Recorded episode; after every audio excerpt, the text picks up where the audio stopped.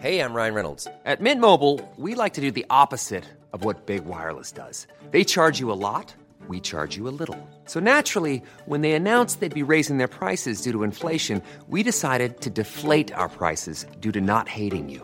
That's right. We're cutting the price of Mint Unlimited from $30 a month to just $15 a month. Give it a try at mintmobile.com slash switch. $45 upfront for three months plus taxes and fees. Promo rate for new customers for limited time. Unlimited more than 40 gigabytes per month. Slows. Full terms at mintmobile.com.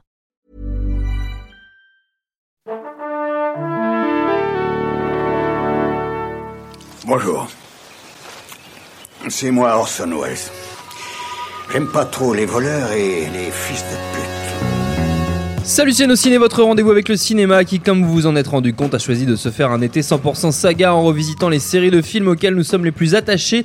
Il en manquera bien sûr, on ne prétend pas à l'exhaustivité, mais il aurait été inconcevable d'oublier dans cette modeste entreprise de prendre le temps de revoir pour la millième fois les aventures de John McClane, notre héros à tous, notre idole même, dont on fête cette année les 30 ans de la première apparition au cinéma dans l'inoubliable piège de cristal. Vous l'avez compris, on cause là tout de suite de Die Hard avec un trio de cinéphiles spécialistes du port de Marseille en zone de guérilla urbaine. Rafik Djoumi, salut Rafik.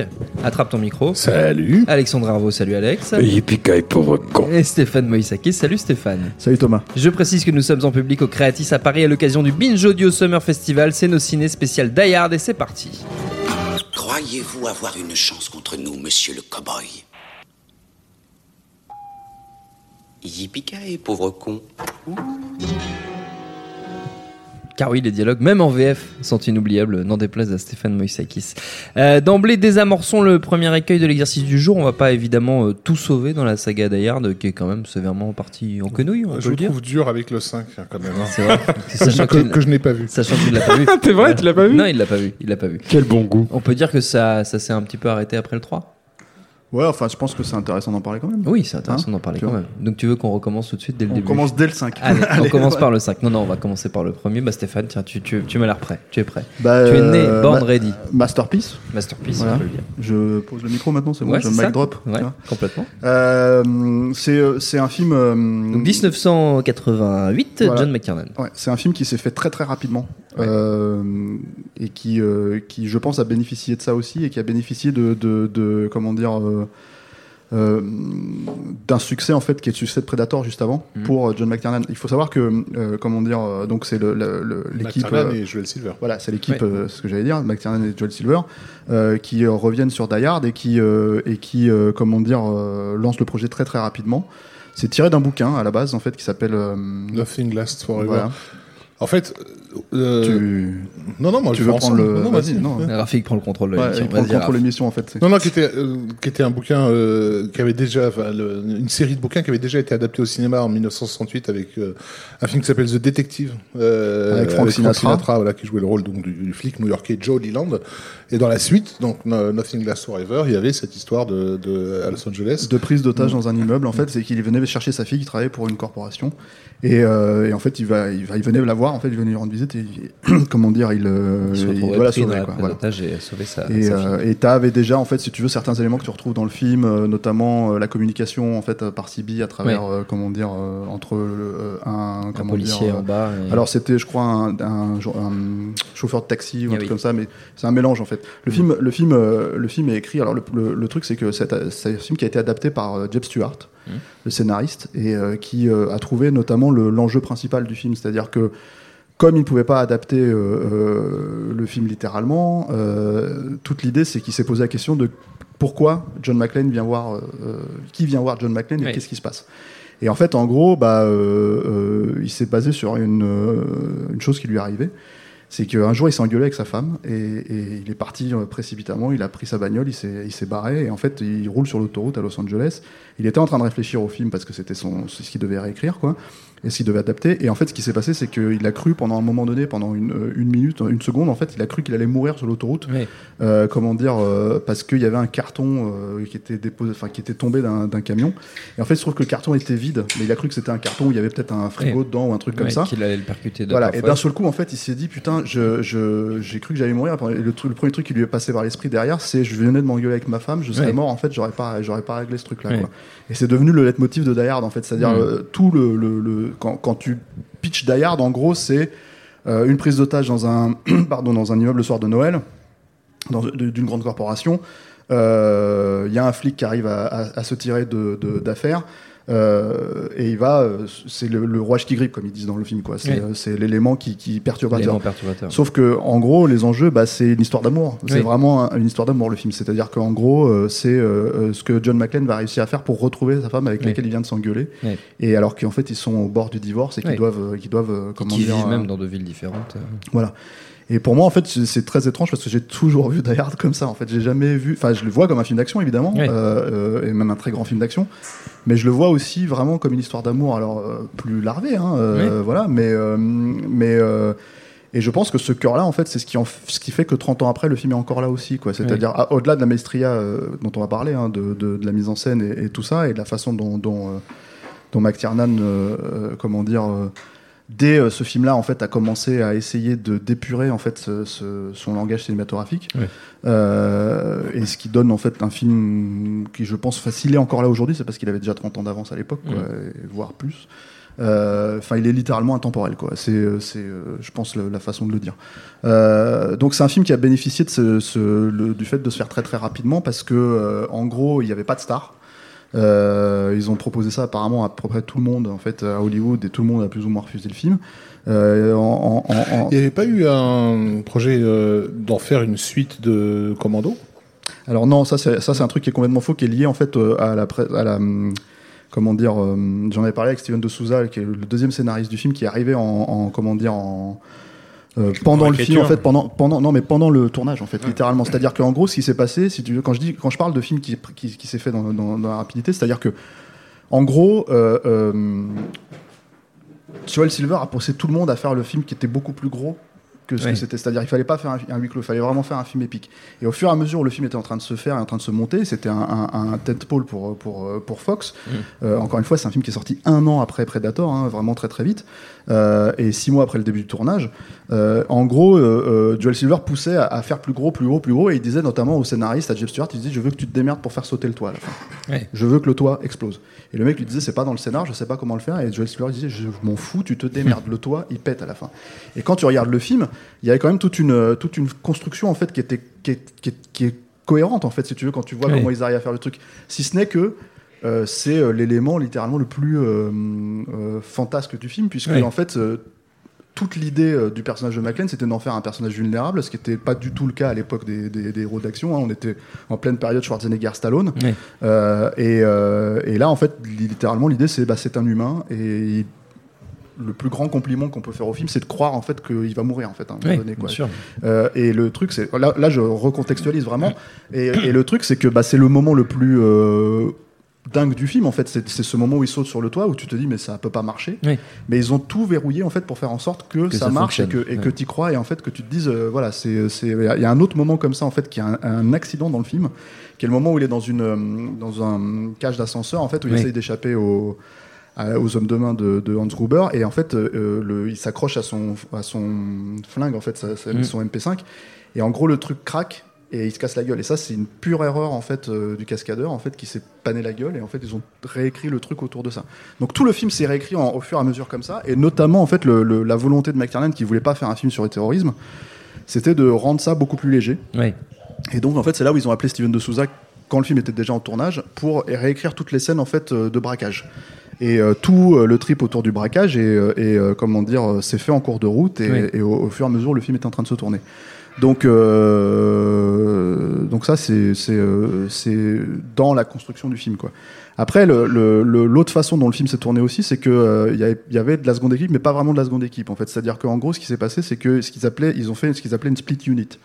Euh, McTiernan dirigeait les deux équipes, mais évidemment, il, euh, il déléguait la deuxième. Oui. Et euh, la seconde équipe faisait littéralement ce que McTiernan leur demandait de faire. C'est-à-dire que c'est quand même un cas aujourd'hui où à Hollywood, ça se fait plus vraiment Oui. euh, dans le cinéma d'action actuel, euh, où c'est la seconde équipe en gros qui prend le, le relais sur, euh, sur les, les, les- les réalisateurs. Et, euh, et en gros, c'est pour ça que d'un seul coup, tu te retrouves avec euh, des films de Brett Ratner où il y a peut-être une scène d'action, ou de Christopher Nolan où il y a peut-être une scène d'action à peu près correcte Oui. au milieu, juste parce que les mecs euh, savent filmer. Mais le truc, c'est que en gros, dans cette logique-là, il y avait déjà des directives très claires. C'est-à-dire que euh, chez McTiernan, et ça il l'a fait beaucoup plus encore au fur et à mesure, il y a une idée de casser, euh, comment dire, euh, euh, les inserts, casser les points de montage en fait, vraiment mettre le plus d'informations possible dans la même image pour, euh, comment dire, euh, pour que la narration soit fluide. Et tout ce comment dire fonctionnement exponentiel, en fait, c'est ce qui fait, pour moi, à mon avis, que Die Hard est, est, euh, comment dire euh, littéralement implacable en fait dans son suspense et dans sa façon de, de- de- de présenter les enjeux et de les euh, rendre exponentiels. En fait, c'est euh, euh, euh, à travers cette mise en scène là, la façon dont ils vont, enfin tout, tout, par exemple, si tu veux, toute la topographie des lieux Mm. est claire, nette et précise. Oui. C'est-à-dire que il y a, c'est c'est un gag hein, dans le film, mais, mais c'est un gag qui donne un, un- comment dire, un indice de, de, de lieu. C'est euh, le moment où McLean, en fait, pareil dans la course poursuite, en fait, se fait, euh, se fait courser par les hommes de main de, de Gruber et il passe devant un poster en fait de femme nue. euh, qui, qui est là parce que c'est les coursifs de l'immeuble Ouais. et qu'en gros c'est tu t'imagines des, des prolos, des machinaux en train de travailler là. Qui est blonde, Et- je crois. hein. Hein, je crois qu'elle est blonde. Voilà, tu, tu te souviens bien de ce poster. arrêt sur l'image. Voilà. Et en fait, en gros, si tu veux, bah, le, le, le, le truc, c'est que euh, ce poster-là, il passe devant, il le regarde. Euh, il, euh, comment dire, euh, donc toi, tu le remarques parce que tu remarques le, la pin-up. Et en fait, quand il revient à ce moment-là, il le touche tout simplement de- d'une Ouais. main. C'est un gag. En fait, tu te dis bon voilà, il dit madame ou je sais pas quoi, mesdames. Ouais. Et en fait, en gros, si tu veux, c'est pour que tu comprennes quel est le tour en fait qu'il a fait. Il y a, euh, il y a cette scène aussi. euh, on t'a perdu Rafik. Il y a cette scène aussi, en fait, pareil. euh, et ça, c'est Rafik qui me l'avait pointé du doigt à l'époque de présentation de la femme de McLean. Oui. Où euh, elle fait littéralement tout un tour en fait euh, dans le couloir. De la fête, et puis de la fête. Euh, voilà, et, et en fait, elle fait le tour du mauvais Mm. côté pour rentrer dans son bureau, juste pour que tu puisses voir en fait par quel côté le- McLean va pouvoir s'échapper ouais. après, quoi. Voilà, donc en fait, il y a, il y a, euh, je pense, euh, enfin, je pense que ça fait partie de tous ces, euh, comment dire, euh, enfin, ça a l'air con en fait dit comme ça, mais un film, euh, comment dire, euh, bien. euh, Pas mal, quoi. non mais un film bien, non, mais un film, un film, un, un film d'action bien où tu comprends exactement Oui. où, sont, où sont les enjeux, où tu comprends exactement où les choses se passent, etc., etc. Voilà, c'est, c'est, euh, c'est, euh, comment dire, euh, bah, c'est le béaba du- de, de, de, de ce cinéma-là, quoi. C'est ce qui rend d'autant plus cruel euh, les, deux, les deux dernières suites, quoi. Mais, euh, Même la deuxième. hein. Oui, mais la deuxième. Non, mais euh, pour, pour, pour faire juste sans, sans, sans s'apesantir sur le film en lui-même, le, tu te parlais tout à l'heure, enfin, vous parliez de, de la source du matériel, matériau originel, donc le, le roman, enfin, un roman qui avait, dont le personnage avait d'ores et déjà inspiré un autre film avec euh, Sinatra, euh, fin des années 60. Et, euh, et c'est ce qui est, ce qui est marquant dans les Die Hard, c'est que tu te rends compte que quand tu lis un petit peu comment les, scénarios des films euh, du, premier au cinquième, hein, pratiquement, se sont retrouvés à devenir des éléments de la saga John McClane, tu te rends compte, et c'est pas non plus euh, rarissime à Hollywood, c'est même assez fréquent, mais que souvent c'était des scripts qui avaient été écrits pour des choses complètement différentes. Enfin, en tout cas, à la base, c'était pas censé être le cas. C'était pas censé être un, un Die Hard. Personne n'a écrit euh, les films en question pour être le nouvel épisode de la de la franchise de Oui. John McClane. Euh, Sauf le 5. Sauf le 5. Mais à un niveau extrême, tu vois, on voit ça maintenant avec les Cloverfield, qui sont euh, euh, voilà, des films. Là, là, c'est un, un niveau presque encore plus extrême, parce que du coup, les films sont pas déjà pratiquement tournés et ensuite re- légèrement remontés avec Oui. un à poser le saut euh, Cloverfield. Mais, euh, mais, mais, mais ça s'est vu sur le même le, le, le- le troisième, hein, qui est, qui est euh, bah, sans doute le deuxième meilleur, on va dire, le, le Journal d'enfer. Le 3, qui était un script euh, voilà, de, qui s'appelait Simon Says, sauf erreur et qui n'était pas du tout censé être initialement euh, un énième épisode des, aventures de, de McLean. Et ça montre bien euh, à la fois la, ce qui, la faiblesse, enfin les qualités et la faiblesse de la franchise, c'est que du coup le personnage de John McClane, notamment à cause de Bruce Willis, hein, je pense, et de son évolution lui en tant qu'acteur, grosse tête, etc. les dommages qu'il a, qu'il a fait subir à ce personnage-là, parce qu'il ne l'a pas forcément compris, en tout cas pas apprécié de la même façon que euh, et McTiernan et une bonne partie des fans du, du premier film, euh, c'est que ce personnage-là, du coup, il est malléable et tellement malléable que du coup, euh, bah, il est devenu euh, je sais pas jusqu'à dire l'antithèse de ce qu'il était dans le premier film euh, au fur et à mesure des Si, si, on peut- itérations on de la saga, dire, mais on, ouais. c'est, c'est, c'est- voilà.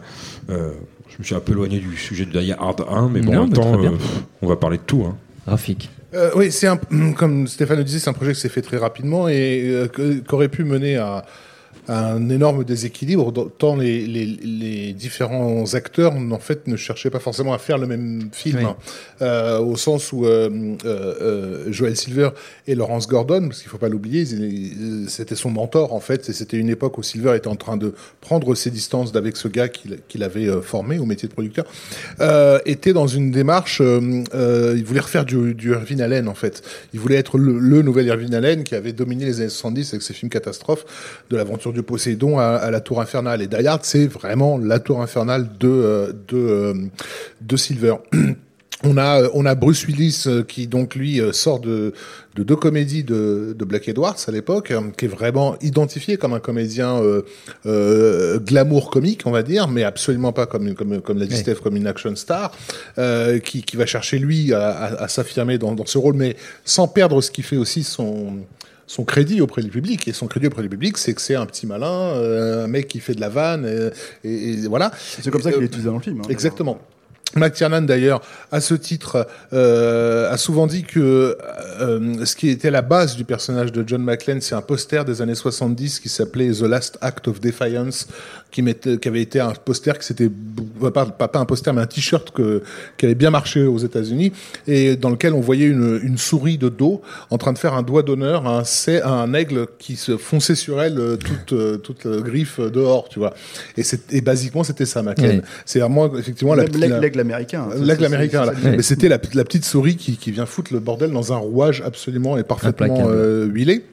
Euh, on a rajouté à ça euh, McTiernan qui, euh, à cette époque-là, veut un peu lui s'éloigner du côté bourrin de, de, de, de Predator euh, pour euh, entre guillemets faire quelque chose non pas forcément plus subtil mais il a il a il a explicitement l'intention de jouer sur la structure de de merde j'ai le titre Songe anglais mais le songe d'une été merci le titre français le songe d'une d'été de, de, de, Shakespeare. de Shakespeare où voilà en gros les personnages pendant une nuit vont porter les masques et au, et au petit matin tout sera euh, entre guillemets rentré dans l'ordre Et dans l'idée que c'est deux, un couple en fait d'amoureux qui doivent se retrouver à la Voilà, fin du récit. tout à fait. C'est ça, les- c'est ça le film. C'est Et ça le- le- le- la pièce, Voilà. pardon. Et le côté effectivement euh, ludique et rigolo de tout, de tout le côté cambriolage va aussi euh, va aussi venir euh, de, de, de là, jusqu'à l'utilisation des, des billets de banque à la fin euh, sous forme de flocons de Noël. Enfin, il y a, il y a une imagerie très opératique dans Et, et- dans le film. Et anticapitaliste par certains côtés, en fait. euh, dans, enfin, anticapitaliste façon de parler, mais dans, dans, dans ce que tu dis justement sur ce poster-là, en fait, le, le- le truc, c'est que tu as une représentation, en fait. C'est-à-dire que la- le choix de- du, du personnage de Holly McLean, la femme de McLean, qu'est-ce qu'elle doit faire? Est-ce qu'elle doit choisir sa carrière ou son couple? Euh, Et en fait, en gros, euh, euh, c'est symbolisé par cette Rolex, en fait, qui est finalement Ouais. la Rolex lui a- que, la- Mm. que sa société lui a offerte et qu'elle va devoir lâcher pour laisser tomber euh, Hans Gruber, en fait, euh, dans, euh, comment Ouais. dire, euh, dans le machin. Après, euh, euh, comment dire, ce qui est très marrant, en fait, je trouve, euh, c'est que la, la, la, la réponse à la question est-ce qu'elle doit essayer d'avoir euh, l'un ou l'autre, en fait, euh, il- tu la trouves dans les suites parce que, parce que dans le 3, les deux personnages sont, sont, sont séparés. quoi, séparés. voilà. Oui.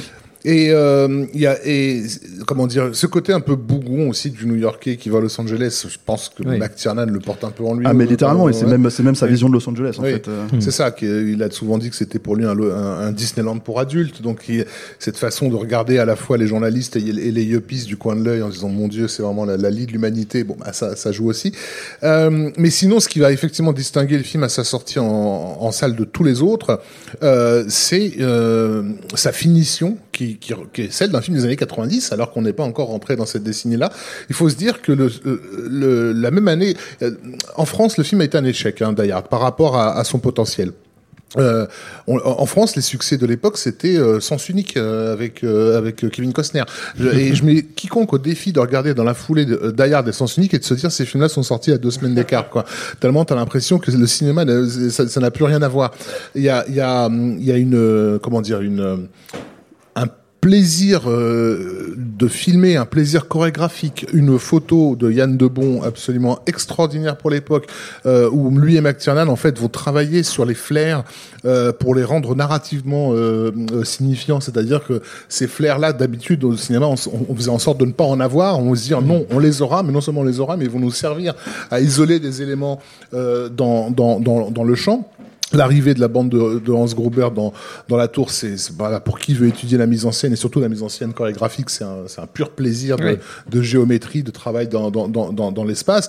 Et, et le sujet s'y prête. Le sujet, c'est celui d'une petite souris qui se balade d'étage en étage et, qui, euh, et qui rend tout le monde fou. Et Donc, euh, bordel, on ouais. est dans, dans la, la logique du burlesque, en fait. Et le burlesque, c'est encore une fois le genre qui est à l'origine de la naissance du découpage au Il y a un cinéma. côté hyper cartoon dans le film. Hein. Euh, faut, faut pas oublier que le film est pas seulement à cause, enfin pas seulement grâce aux punchlines euh, connues et fameuses de, de Bruce Willis, mais même dans la mise en scène euh, et la chorégraphie des scènes d'action, il y a un côté très euh, euh, Tex Avery, euh, Billy Will Colliot. Enfin, quand quand quand, quand Bruce Willis à un moment réussit à passer d'un étage à l'autre avec une lance à incendie et que euh, l'espèce de, de, de bidule qui tient le, la lance en question le, le, le fait tomber après dans le vide. Et, enfin, il y a toute une espèce d'enchaînement qui, qui, qui rappelle les, les, les cartoons des années, des années 40. Et en C'est- même temps, qui est dans, dans le truc de ce que c'est McTiernan, parce que t'as exactement la même, enfin c'est pas la même scène, mais t'as exactement les mêmes plans en fait dans Predator euh, quand, euh, quand Arnold tombe euh, de la, comment dire, de la chute d'eau et qu'il essaye d'échapper au Predator aussi quoi.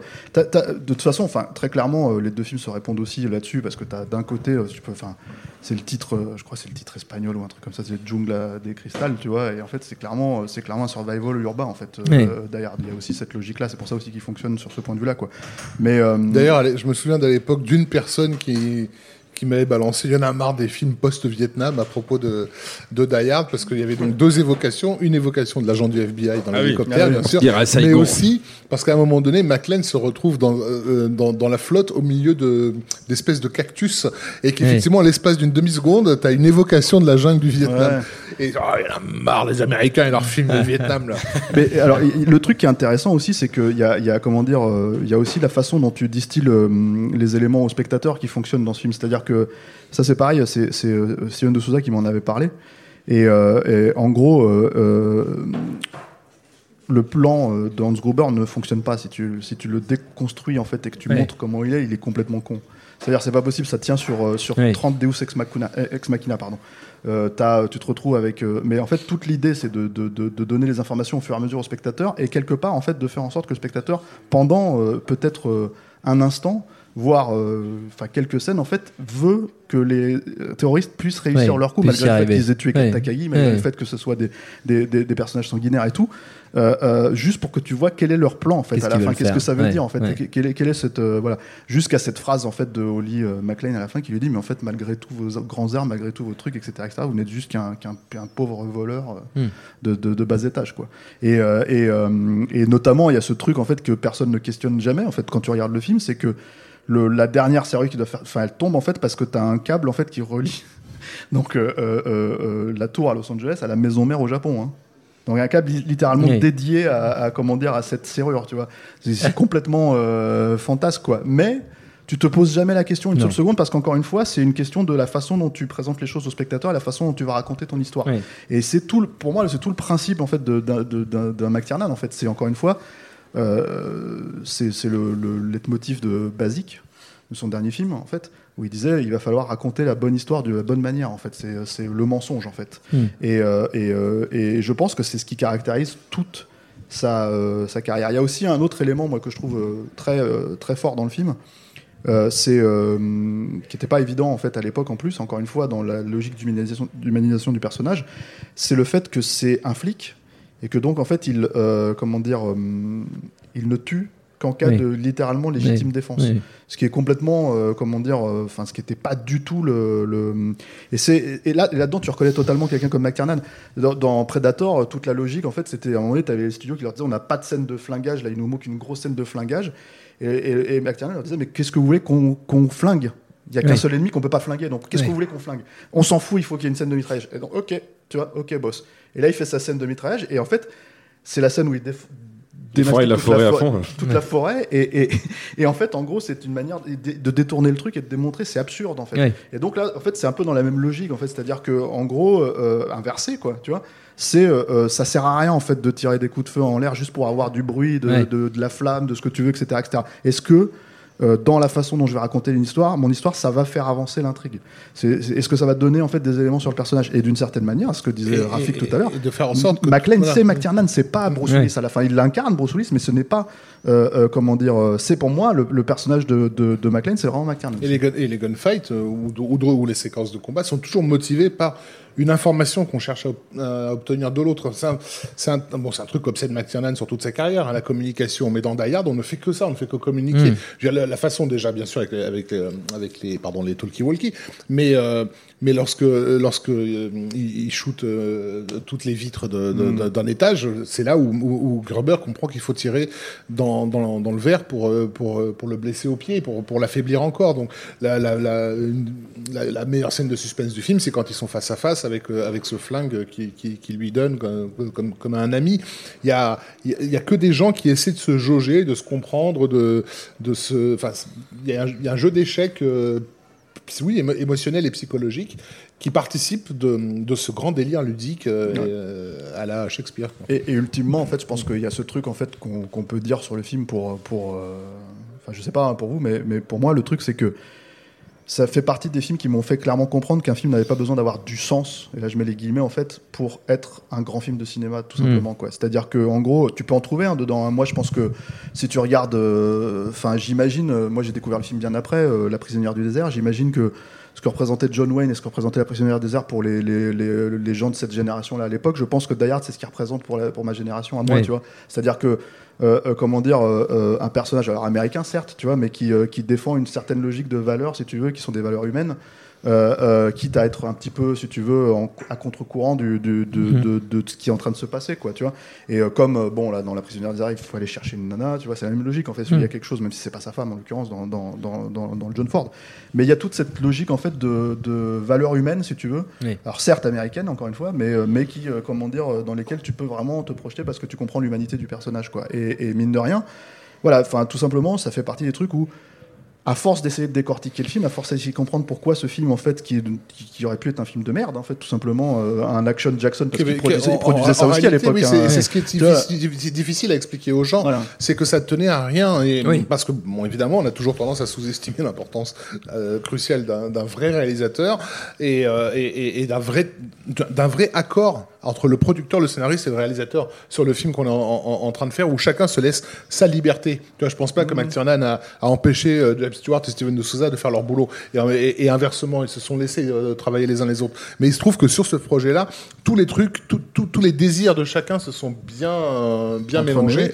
Et, et ça donne ce, ce- cet, cet objet unique, quoi. Qui, qui, qui- moi, quand j'ai découvert le film euh, dans une salle vide, je précise, UGC Normandie, euh, bon, un vendredi après-midi, euh, j'étais à 15 cm au-dessus de mon fauteuil. Je n'en revenais pas que ce film existe, en fait, Euh, tellement il tenait du, du, du miracle. Tellement unique que la suite était euh, du coup un petit peu, un petit peu décevante. Bah, le- On vient de passer alors, 50 minutes sur le Die Hard. euh, avec, euh, bah, parce que c'est le plus grand film de l'histoire du cinéma. Euh, avec le, la problématique en fait, si tu veux que si tu le calcules aujourd'hui, le film il est un peu meilleur que les suites qui ont été faites depuis. Oui. quoi, tu vois, Ah, bien par, à part le oui. 3 Tu évidemment, le je, je, je le parle pas de contexte, 3 mais euh, à voilà. partir du 4. Mais, euh, mais euh, ne serait-ce que parce que McLean est à peu près encore McLean dans celui-là, quoi. Mais euh, le truc, c'est que bah, le problème de Die Hard 2, c'est que c'est un film qui est fait littéralement. Alors, quand je parlais de, de la façon de. hum, Comment dire. De, de, tour- de shooter les scènes d'action, de shooter même le, le dialogue, tout, les, les, les- tout ça, c'était, c'était, il y a, il y a un, un sens, un propos, si tu veux, en fait, Oui. dans, le, dans, le, dans la façon de, de présenter les, les choses aux spectateurs. Et là, l'idée de Die Hard 2, en fait, c'est exactement l'inverse. C'est-à-dire que dans les mêmes, dans la même, dans la même logique des choses, il fallait faire le film très très rapidement.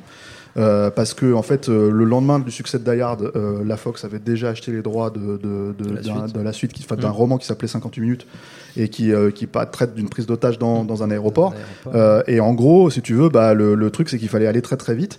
Et c'est un film qui a coûté aussi très très cher parce qu'il n'y avait pas de neige au moment où ils étaient en train de nous, ils avaient besoin de, de Oui, dans la, de neige. la rapidité en général Voilà. euh, oblige à des budgets Coûte assez cher. Et tu te retrouves avec, comment dire, un cinéaste comme Rainier Harlin, en fait, qui, qui était un jeune gars qui, qui venait de faire un Freddy, qui venait de faire, euh, comment Prison. dire, Voilà, et qui avait fait un- pour moi un, un- un très grand film aussi, qui est Fort Fairlane, euh, tu vois, euh, pour Joel Silver Pour Joel juste avant. Silver, oui, mais, mais Qui- il faut le dire. Non, non, euh, mais- Et il faut conseiller aux gens de voir Fort Fairlane, qui est Qui est un très beau film. un très beau film Voilà. et qui effectivement préfigure tout, dans euh, sa mise en scène euh, Die Hard 2. Ouais. ouais. Et, en fait, le truc, c'est que euh, il a lâché ce, ce- tournage-là. En fait, il a terminé ce tournage-là, et puis une semaine après, il se retrouvait sur Die Hard 2. Et en, en l'occurrence, si tu veux, en termes de langage cinématographique, bah, on est vraiment à l'opposé parce que c'est littéralement un film euh, fait d'insert. C'est-à-dire que tout le temps. C'est-à-dire que c'est, en fait, pour pour donner du peps au, au, au- film, le monteur Stuart Baird en fait a littéralement utilisé toutes les chutes qu'il pouvait trouver pour euh, pour euh, pour rendre le- le- le- le- le- l'intrigue, enfin le- le- le- les scènes d'action cohérentes et tout ça. Et, pour mémoire, sauf McTiernan n'a pas fait parce qu'il était sur Octobre Il Rouge, était c'est sur Octobre. Rouge, ouais. Mais je pense que McTiernan ne voulait pas vraiment faire cette suite non plus. euh, C'est-à-dire que euh, il voyait bien que c'était la même euh, la même histoire à peu près euh, racontée euh, dans un aéroport, voilà, avec les mêmes enjeux, avec le Mm. même truc. C'est-à-dire il y a sa femme qui est en, en- comment dire, euh, enfin il y a tous les avions en fait qui, qui sont au-dessus de la- l'aéroport de qui Washington. sont euh, dans les airs, qui sont en attente parce que les Mhm. terroristes euh, veulent récupérer un, un général euh, Puis c'est- C'était dans la continuité de- Sud-américain, voilà. dans la continuité du délire à la Irvin Allen que, que Voilà, Joel Silver voulait imprimer à la, ouais, à la franchise. ouais. C'est-à-dire qu'en gros, si, si Silver avait continué à produire les Die Hard, le, le 3 se serait passé sur un, sur un bateau. Mais c'était euh, ça, c'était voilà. c'est ça l'idée. Et, le, et justement, alors le truc, le truc qui est peut-être plus intéressant en coulisses, c'est que bon, Die Hard 2, bah, le film, il est, euh, il est, enfin, euh, c'est un film. Pour moi, Die Hard 2, c'est un film qui fonctionne comme les blockbusters de, de base fonctionnent. C'est-à-dire Oui. que en gros, si tu veux, quand tu regardes un, un blockbuster aujourd'hui, tu te dis qu'est-ce qu'il a de plus par rapport à, au- au- à l'année précédente. Et du coup, ça le rend littéralement obsolète au fur et à mesure que les années avancent, parce que Oui. d'un seul coup, en fait, tu vois que toutes les nouveautés qu'ils pouvaient mettre, que les mecs des effets spéciaux leur proposaient, Ouais, tout ça, etc., etc. Ils ont tout mis. Euh, voilà, et bah en gros, si tu veux, c'est- ça s'est éventé quoi. Ouais. Et euh, le truc par contre, c'est que effectivement, c'est à ce moment-là qu'il y a eu la guerre euh, euh, entre Lawrence Gordon et euh, euh, Silver. et Silver. Euh, c'est là où ils ont vraiment fait une scission. euh, notamment parce que Silver a récupéré en fait euh, euh, Bruce Willis pour le mettre sur le dernier Samaritain, alors qu'en fait euh, Lawrence Gordon avait acheté un énorme script très très cher pour le filer à Bruce Willis qui s'appelait euh, The Ticking Man, ou un truc, c'est un film qui s'est jamais fait. Et en gros, si tu veux, c'est c'est ce qui a vraiment créé la scission entre les deux producteurs, et c'est ce qui a fait que les droits en fait de Die Hard se sont plus ou moins perdus euh, dans Mm. la nature. C'est-à-dire que en gros, euh, déjà Bruce Willis voulait pas vraiment faire, enfin en gros, il, est- il s'est tout, tout de suite retrouvé coincé par son personnage, ça a toujours fait chier. C'est là où tu te dis qu'il a effectivement, comme tu disais, Alex, pas vraiment compris le perso et pas vraiment Mm. compris l'importance qu'il pouvait avoir dans sa carrière.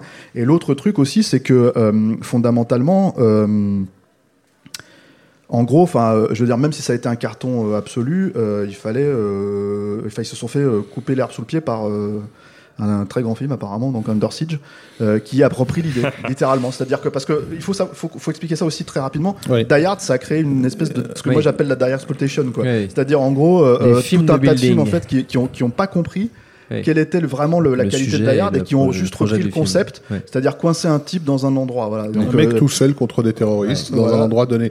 Et euh, c'est- c'était devenu tellement récurrent dans les majors de proposer des die hard dans ceci, die hard dans cela.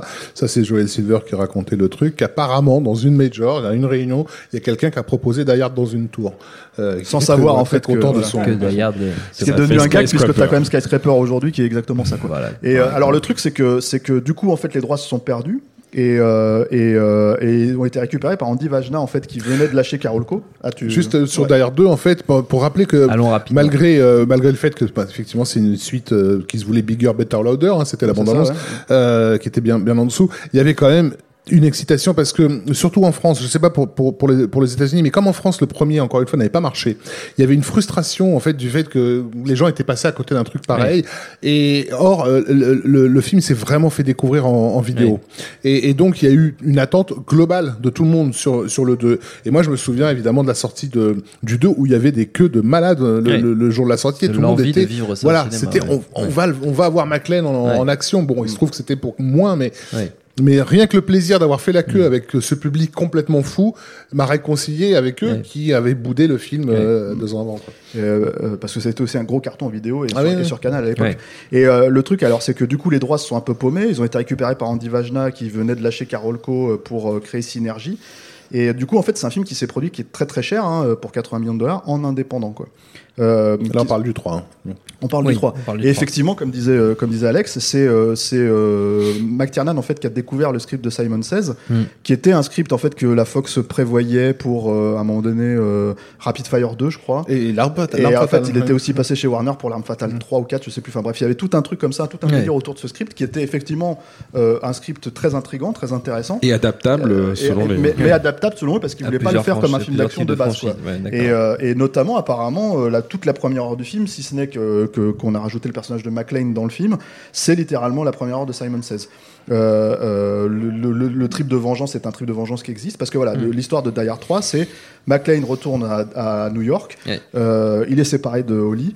Euh, il se réveille un matin, en gros, il y a une explosion, euh, un, un attentat terroriste à New York euh, sur la 5e avenue, et en gros, le, le terroriste en question, qui s'appelle Simon, qui est un mystérieux euh, allemand, en fait, le, lui. Demande à parler à demande John à, demande à- à- surtout à faire, à, à faire travailler John McClane Ouais. sur, voilà, qui est lui en suspension parce qu'il est, il est, il est alcoolique au dernier a des degré. petits soucis. Voilà. Et le truc, en gros, si tu veux, c'est que tu te retrouves, comment dire, avec ce, ce récit qui est un espèce de récit, comment dire, euh, où euh, la notoriété de McLean Oui. est prise en compte. Euh, puis il se dit tiens on m'appelle parce qu'en fait euh, on sait qui je suis puisqu'il s'est passé ça à l'époque Ouais. euh, à, Nakatomi et en fait euh, bah on apprend au fur et à mesure du film que le Simon en question c'est le frère, frère Gruber. Gruber mais ce, qui, euh, ce qui pourrait être euh, un, un truc extrêmement casse-gueule. Hein. Euh, Complètement, Au moment où, où tu as cette séquence dans, dans le film, quand tu le découvres la première fois, tu es en mode ouais, allez, Mm. attention les gars avec ce que vous faites. Et c'est c'est dingue de voir à quel point euh, le, le, le film retourne euh, le truc à, à son avantage en te faisant comprendre, même si c'est pas explicité, hein, que euh, cette fois-ci, McLean a affaire à un personnage qui a, qui a compris qui il était. Parce que finalement, dans le premier, on voyait bien que, que, que Hans Gruber, bah, il, il était à la ramasse Oui, sur ce, sur ce, sur ce McLean. Quoi. Et il passait son temps à se foutre de sa gueule en le traitant de Mr. Cowboy du haut de, de son européanité euh, triomphante, euh, sans se rendre compte que c'est peut-être un beauf de Texan, mais il va quand même te la mettre bien profond. Quoi. Et, euh, et, et, et son frère, lui, se dit, ok, ben, si c'est un vrai héros américain, donnons-lui un, un- une aventure de grand héros américain pour l'occuper et on va le mettre dans un labyrinthe de souris quoi. On va le laisser tranquillement chercher son, son, son truc pendant qu'on fait nos Pendant que nos, nous, on fait nos- des nos- trous. nos- nos petits trucs. Euh, Juste- et- ouais, pardon vas-y d'abord. Il y a un truc en fait qui est intéressant et que, qui- que tu te rends compte que parce qu'effectivement on va peut-être passer sur les suites dans l'absolu on s'en fout mais le, le 4 et le 5 mais ce qui est très intéressant avec Die Hard 3 c'est que parce qu'il a été produit en indépendant et parce que McTiernan est McTiernan et qu'il ne veut pas refaire le même film deux fois justement en fait euh, euh, tous, tous les problématiques de Die Hard 4 et 5, indépendamment de, de la façon dont le personnage tourne, indépendamment de, de tout ça, c'est d'essayer de absolument recapturer des éléments de Die Hard, Oui. mais n'importe comment et, et, et- et sans, sans les comprendre. Il y a un plan dans. Die Hard 4 où euh, McLean se lève, il regarde, euh, il regarde en fait le trafic, si tu veux, et tu te dis tiens, il a compris quelque chose, et en fait non, pas du tout. Il, redescend, il fait bon, on va aller par là. Euh, euh, non mais c'est vraiment ça, c'est littéralement ça dans Die Hard c'est 4. vrai. T'as un plan où ils reprennent le plan de Hans Gruber qui chute dans le 5, tu vois, il Ouais. y a que des trucs comme ça. Et là, en fait, ce qui est- c'est c'est intéressant de noter que ce qui fonctionne justement dans Hard 3, c'est qu'en fait, justement, on s'affranchit littéralement de Die c'est-à-dire que on fait l'inverse. on va contre Tu vois, on va, on Ouais. va contre Die c'est-à-dire qu'on fait, on fait un film d'été. On fait un film dans une ville entière. On fait un film, euh, comment dire, dont Avec la forme, la forme est littéralement déstructurée. C'est-à-dire que, en gros, si tu veux, aujourd'hui, euh, on a l'habitude, hein, maintenant, dans, dans, dans tous ces films-là. Mais euh, à l'époque, c'était à l'époque, c'était des du- caméras à l'épaule, euh, voilà. jamais Ouais. vu ouais. Et il y a un truc aussi là-dedans, c'est que cette façon d'aborder ce langage-là, c'est une façon d'aborder ce langage-là qui pose la question de la caméra. C'est-à-dire qu'en gros, comme la caméra chez McTiernan a toujours été le narrateur, comme, il, comme elle a toujours Ouais. fait en sorte en fait de, de raconter l'histoire, bah en fait, euh, McTiernan se pose la question de comment je vais, euh, comment dire, euh, faire comprendre à mon caméraman, c'est-à-dire à mon, mon, outil de langage, en fait, si tu veux, celui qui doit, doit tra- tra- transmettre ça, euh, ce sentiment en fait d'urgence. Et tu as notamment en fait des, des, des, des, moments en fait sur le tournage où il, il prenait les meilleurs cadreurs du monde, il prenait les meilleurs chefs-op du monde, il prenait voilà, tous les, les meilleurs techniciens du monde. Et en fait, c'était lui l'é- l'élément perturbateur, c'était McTiernan. C'est-à-dire que quand le type, il lui demandait un plan parfait, il dit Tu veux me faire un plan au Steadicam parfait Et en fait, il arrivait, il le bousculait comme ça d'un coup, et le mec comprenait pas, tu vois. il, dé- il dévissait les, Tu vois, Il lui mettait les- des nouilles dans le slip. non non mais vraiment il, les déjà, a, vraiment trollés ouais En fait, il les a trollés pour. il, leur, il, leur, il, leur, il leur donnait de mauvaises indications sur Ouais. là où il fallait cadrer. Les mecs étaient obligés de, de, ra- de, ra- de raccorder au dernier moment. Et l'idée, c'était Créer qu'effectivement, des incidents. le, le- voilà, incidents de- le, les le- recréer, le- quoi. le- le premier étant une espèce de pièce de théâtre magistrale dans le Ouais. Disneyland pour adultes, c'était cadré et, et éclairé d'une façon stupéfiante. Là, on se retrouve dans la réalité parce que dans la, même dans la vision de McTiernan, euh, New York, c'est le réel en fait. Oui. Et il a- Et donc c'est une il- ville et donc européenne. inattendu. Voilà. Et dans le réel, évidemment, le héros ne peut pas réussir comme il réussirait dans, dans une fiction. Et, euh, et il utilise les éléments, euh, euh, le- la grammaire cinématographique du entre guillemets euh, réel, c'est-à-dire en gros la, la mise en scène à l'européenne euh, de la nouvelle vague ou de, euh, du néoréalisme. avec base lequel de- il a grandi, ça il faut le dire aussi Oui, parce que qu'ils c'est- ont c'est analysé les films, il a analysé du Truffaut, il a analysé des trucs comme ça en fait, de, de- du Bertolucci, tous ces réalisateurs là en fait pour pour nourrir son langage et l'apporter dans le cinéma d'action en fait. Euh, Et le film euh, Die Hard 3 va va avoir une influence euh, capitale dans les années qui vont suivre, notamment via les séries télé comme 24 heures chrono ou autres, où euh, toutes les, Ça va mettre du cette- temps en fait, hein, parce que moi je me souviens qu'à la sortie de la projo de presse, notre premier réflexe c'est de se dire putain les mecs on va souffrir. Euh, on- parce Ah, qu'on on, on avait Ah oui. adoré le film, mais on s'est dit tous les connards et les tétailles qui vont essayer de refaire la même chose, on va avoir les yeux qui vont exploser dans les, dans les mois qui viennent. Et on a eu de la chance parce que pendant, il a fallu un, un Ouais. bon moment avant que euh, n'arrivent les, euh, je sais plus ouais. comment ils s'appellent, les Jason Bourne et compagnie. Greengrass euh, voilà, et compagnie. Et, et l'autre, l'autre truc en fait qui est, moi je trouve formidable. Alors encore une fois, dans la logique en fait de faire un film indépendant, c'est que tu te retrouves avec des scènes que tu n'aurais jamais vues dans un autre film d'action en fait. De, Oui. de- de- enfin, la scène quand même où il va à Harlem avec un panneau, où il y Avec a un je déteste, les nègres. oui. Tu vois, en gros, et Devant que, en la fait, boutique il- de Samuel L. Jackson. Voilà, et il va se faire défoncer par des par des euh, par des voyous là qui qui qui, euh, qui veulent le- comment dire. Enfin bon, c'est moi qui pars du principe que c'est des voyous. Ça se trouve en fait c'est des mecs très sympas. Parce qu'on les Ils voit étaient pas en train de jouer au ils basket. Ouais, mais ils, ils sont ont- en train de ils- basket, ils ont une lame et de la balance sur McLean. Mais bon, bref, le truc c'est que c'est que euh, c'est que t'as des scènes comme ça que tu tu, tu, tu, tu vois pas en fait des scènes. Enfin pareil encore une fois la scène la scène de l'ascenseur en fait qui est une scène qui devrait être littéralement anti-climatique climatique en fait dans son ouais. fonctionnement elle est hyper euh, puissante parce que justement en fait il, il, il, il, euh, il la met en place il la, il la, Oui. il la, il la met hein, il la met en avant quoi et le truc aussi c'est que hum, il y a ce truc avec Die Hard 3 euh, euh, qui qui était presque en fait que c'est-à-dire le personnage de McLean est devenu tellement connu, on sait tellement que c'est un personnage de, de, de- un héros d'action parce que c'est quelque chose qu'il a littéralement créé hein, à la fin du premier Die Hard. C'est-à-dire Oui. que McTiernan, quand il a laissé McLean, il en a fait un héros d'action. Il a fait tellement ça comme ça que, en gros, si tu veux, le beau rôle, c'est tout- tous les prolos autour en fait c'est les flics c'est les pompiers c'est les euh, les journalistes c'est en fait d'un seul coup tous tous ces gens là en fait sont devenus voilà les, les, les héros du film quoi et, euh, et voilà vous êtes en train de me couper avec euh, avec euh, Bah, votre, votre et musique, quoi. le temps, le temps, le temps, le J'ai temps de la peine arrive. pour euh, Len Wiseman et John Moore, John Moore. qui Ouais, bah, on n'aura s'en pas fout, assez hein, rendu hommage euh, ce soir. films. Mais, Ouais. t'as- Mais, Alexandre, tu peux dire deux mots peut-être sur, euh, sur, les, sur le 4 et le 5. Je te Eh chaud. écoute, je- j'en dis peut-être un peu trop, mais ce matin je suis allé aux toilettes et ce que j'ai vu dans la cuvette était quand même infiniment supérieur à euh, Die Hard 4 et 5 réunis. Voilà. ah bravo voilà. D'accord. Ok. C'était- Je vous laisse avec cette image. C'est une belle image pour euh, terminer. Merci Euh, Stéphane, merci Rafik. Je te dis pas merci euh, Alexandre. Notre temps est écoulé. Merci à Quentin à la technique. Merci à Creatis pour like et rendez-vous sur binge.audio, le site de notre réseau de podcast Binge Audio pour retrouver toutes nos émissions, le programme des prochaines, les dates d'enregistrement en public si vous voulez venir nous voir. Puis en attendant, on vous dit à très vite.